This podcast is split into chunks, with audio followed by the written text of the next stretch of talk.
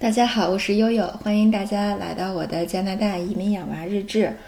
呃，对，上一期呢跟大家聊了聊哥哥的家长会的情况，那这一期呢跟大家呃介绍一下加拿大呃不太呃传统的这种幼儿园的家长会的形式，也叫这个 Observation Day 观察日的情况。呃，我们家小妹妹今年是四岁，她是八月份的生日。那么按照这边呢是按自然年来算，所以他今年就可以上这个呃公立的幼儿园了。那么一般呢，教育局会把兄妹两个安排在同一个学校，方便家长接送管理。呃，那也就是说，我们妹妹是从九月份到现在哈上了有两个月了。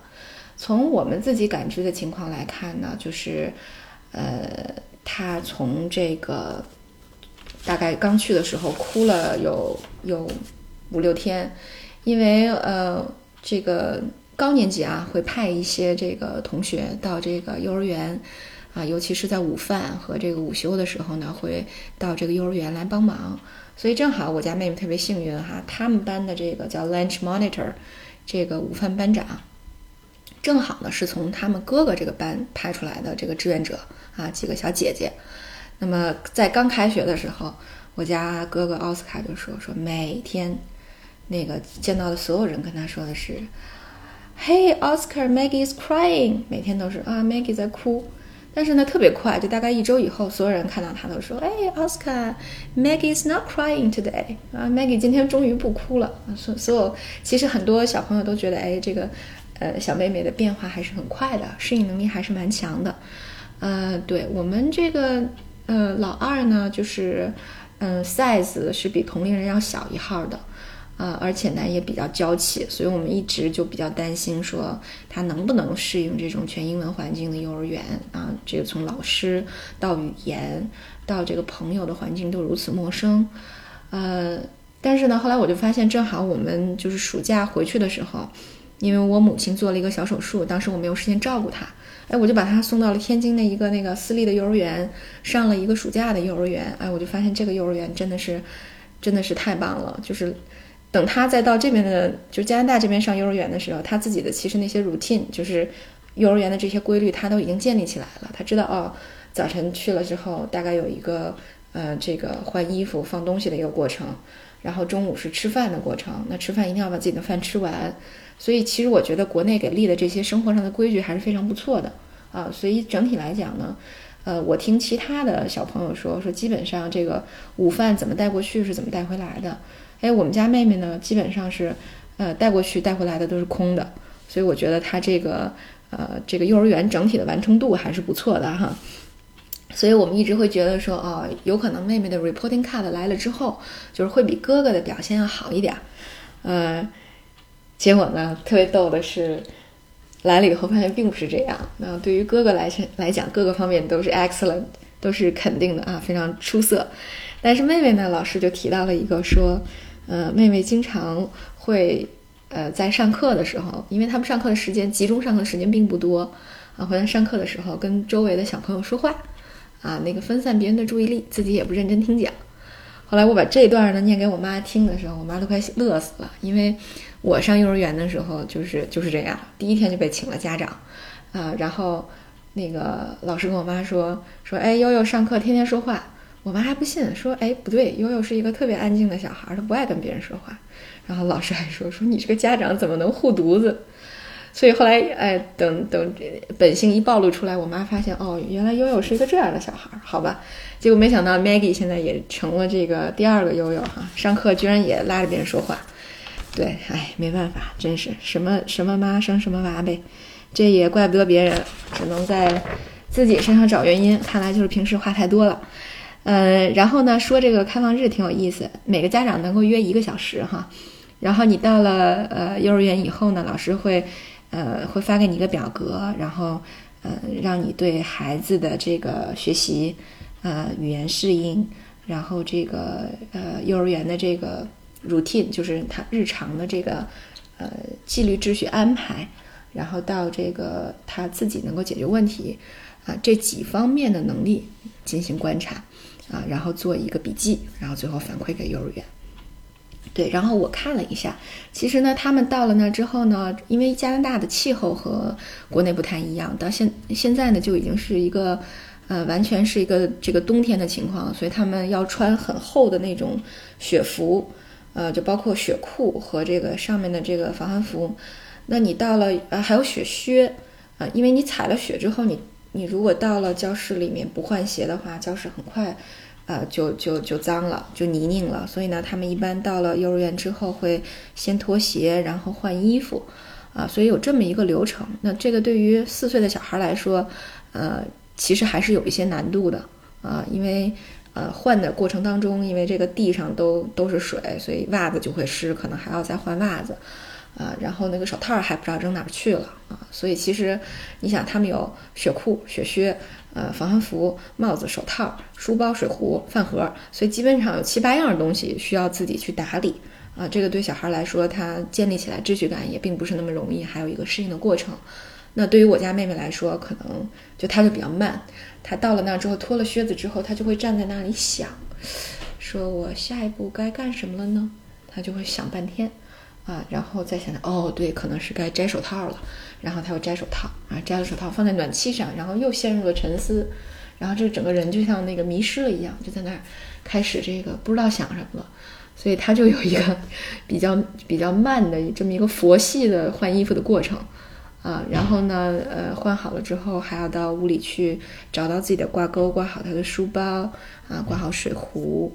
啊，然后呢，呃，会有一个早间的一个晨读的活动，就是大家可以去拿一些喜欢的书啊去读书，呃，当然呢，也有也有一个桌子上面摆的都是小朋友自己的名字名片，就是，然后让他们呢在这个可反复写的这种塑料塑封的这种名片上去写自己的名字，啊，所以这个呢，我也是发现 Maggie 大概上学没有两周就开始会写自己的名字了，还是非常快的。嗯，写完名字，然后读读书，然后早晨的第一个环节就开始了。第一个环节就是 story time。那老师呢会给他们读一本故事书，他们那天读的叫做呃 bad seed，一个坏种子，然后讲的就是一个瓜子儿啊，从它这个生出来到最后被人给嗑了，扔到垃圾桶，然后最后又变成向日葵的这么一个过程。对，然后但是小就是小朋友们就会坐在毯子上，让听老师讲故事。那呃，老师讲到每一页的时候呢，会问大家一些问题。那我发现呢，在这个过程当中呢，老师就会特别强调说：“哎，你们觉得这个种子它心里是什么感受啊？”小朋友们就会说：“啊，觉得 really mad，就觉得要要疯了；觉得 angry，觉得 sad，觉得生气，觉得悲伤啊，或者觉得 happy，觉得很快乐。”哎，所以老师会很重视说他们去呃体味这个故事的。呃，发展的这么一个脉络，情绪的一个变化，哎，我觉得蛮有意思，还会提一些问题哈，跟故事相关的一些问题，哎，这是一个。然后在这个结束以后呢，就会进入到呃一个自由活动、自由学习的时间，你可以去画画，你可以去呃这个数数啊，你还可以去玩玩具，你还可以去呃玩沙子。那这些教具和玩具就已经都摆好了，所以小朋友们可以自己进行选择。那这个是从早晨八点半到九点半的一个时间，然后九点半我因为我们只能待到九点半，但九点半之后的安排呢，主要就是会给他们吃一些零食，然后十点多就要去户外活动半个小时到四十分钟，啊，加拿大这边就是这样，无论你是刮风大雪还是怎么样，只要不是极端天气。啊，只要约克区教育局没宣布它是极端天气，比如说雪暴、冰雨，就这样的情况，那都是要穿好雪衣、雪裤、雪靴，就是你的行头都要穿一遍，都要出去再再出去玩的，啊，所以呢，就是呃，然后回来之后呢，再吃午饭，然后还还会再有，呃，吃午饭之前还会再有一次这个学习的时间，啊，吃午饭之后还会再有一次出去玩的时间，然后下午还会再有一个学习的时间，大概就被呃这种呃。这个呃，出去玩分成了三个学习的时段，啊，所以我们就是观察到了第一个时段。我觉得孩子呢，虽然说你你会发现就是他听不懂这个英文的故事，但是呢，他很努力的、很认真的在听，嗯，但是呢，就是而且他也有的时候他想呃举手回答问题，但是他自己不知道怎么表达，呃，这些可能就是需要呃时间时间的这个积累，慢慢的这种语言的熏陶和时间的积累，我想孩子慢慢能够适应，所以我觉得整体观察上还是不错的，嗯。那么，呃，那老师因为他以前会有爱说话的情况，所以老师会在这个专门的这种集中的学习时间里，把他和他特别要好的几个小姐妹分开做。啊，我看老师会说说，哎，现在是我们要读故事了，说那个 Chloe，你能不能啊坐到前排去啊？因为 Maggie 也要自己坐在那认真的听听讲，那你们不要在一起说话，哎，所以他们就被人为分开了，所以这样确实效果会好一些。对，然后老师还会问说你们有什么呃问题没有？那我和我先生其实主要就是问说幼儿园这个阶段，那有没有统一的一个教纲？啊，比如说他们上课的内容啊，读的书啊，会没有统一的教纲或者推荐的书目？那老师会说说，其实幼儿园这边没有具体的一个呃这个教材，但是教纲会有的，就是他按小班和大班呢会有一个两年的计划。那么两年以后，比如说从呃